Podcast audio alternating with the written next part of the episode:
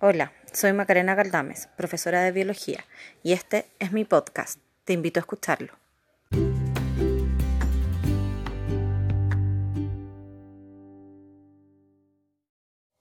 Biomoléculas orgánicas.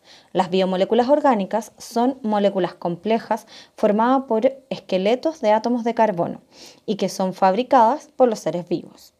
El carbono tiene la capacidad de unirse a otros átomos de carbono y formar largas cadenas, simples o ramificadas, y también de formar anillos.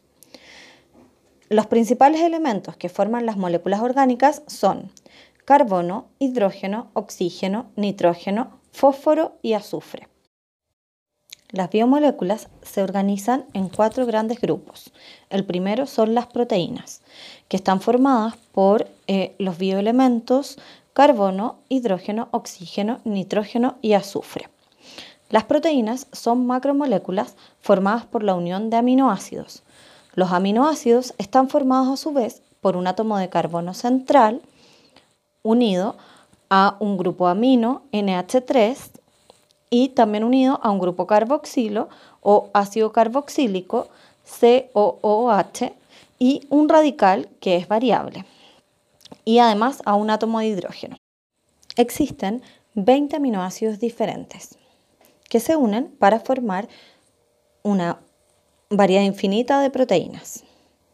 Las proteínas son las más versátiles de las cuatro biomoléculas ya que cumplen muchas funciones, como formar estructuras en nuestro cuerpo, como los músculos, transportar sustancias como la hemoglobina que transporta oxígeno por nuestra sangre, ser enzimas y permitir que ocurran las reacciones químicas del metabolismo. También los anticuerpos son proteínas formadas por los glóbulos blancos. La siguiente biomolécula son los glúcidos, que están formados por los bioelementos carbono, hidrógeno y oxígeno. Los glúcidos son solubles en agua y eh, pueden estar formados por una sola subunidad que se denomina monosacárido o por dos monosacáridos que se unen, a esto se le denomina disacárido, o por muchos monosacáridos y así forman un polisacárido. Un ejemplo de monosacárido es la glucosa, de disacárido, la sacarosa, y de polisacárido tenemos el almidón, em, la celulosa y el glucógeno.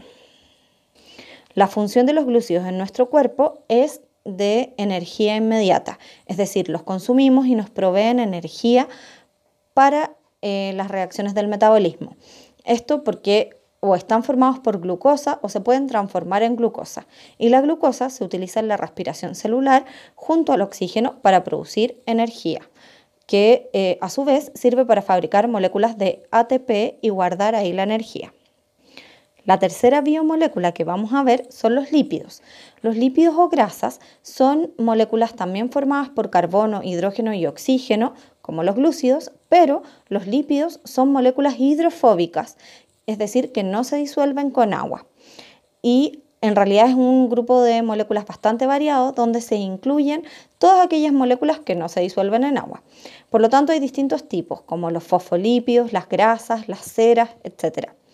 Y cumplen funciones muy importantes en nuestro organismo, como el almacenamiento de energía y como formar, por ejemplo, las membranas biológicas. Y la cuarta biomolécula son los ácidos nucleicos. Eh, que pueden ser macromoléculas, así como el ADN o el ARN, formados por la unión de muchos nucleótidos y que cumplen funciones en el almacenamiento de la información genética y en la expresión de esta. O pueden ser simplemente nucleótidos modificados como el ATP.